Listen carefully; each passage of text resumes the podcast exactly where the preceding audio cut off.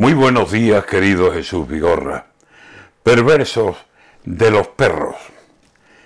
Ya no vale el calcetín para guardar los dineros, que como se orienten bien con el hocico los perros, dan con el botín y entonces, en vez de avisar al dueño, se lían a mordisquear como una ocasión de juego.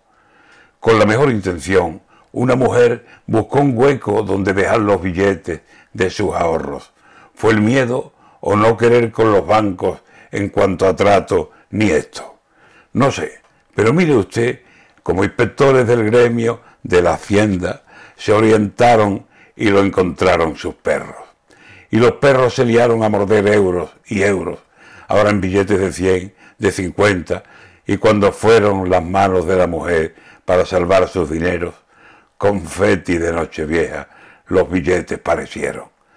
A mí, mis perros, jugando, me han hecho polvo un sombrero, me han destrozado sillones, camas que hice para ellos, se han meado en todas partes y hasta lo demás han hecho.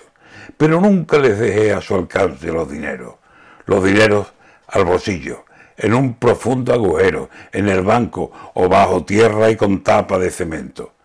Pero eso de dejar tantos billetes de euros en un lugar donde pueden dar con la casa a los perros, ni pensarlo.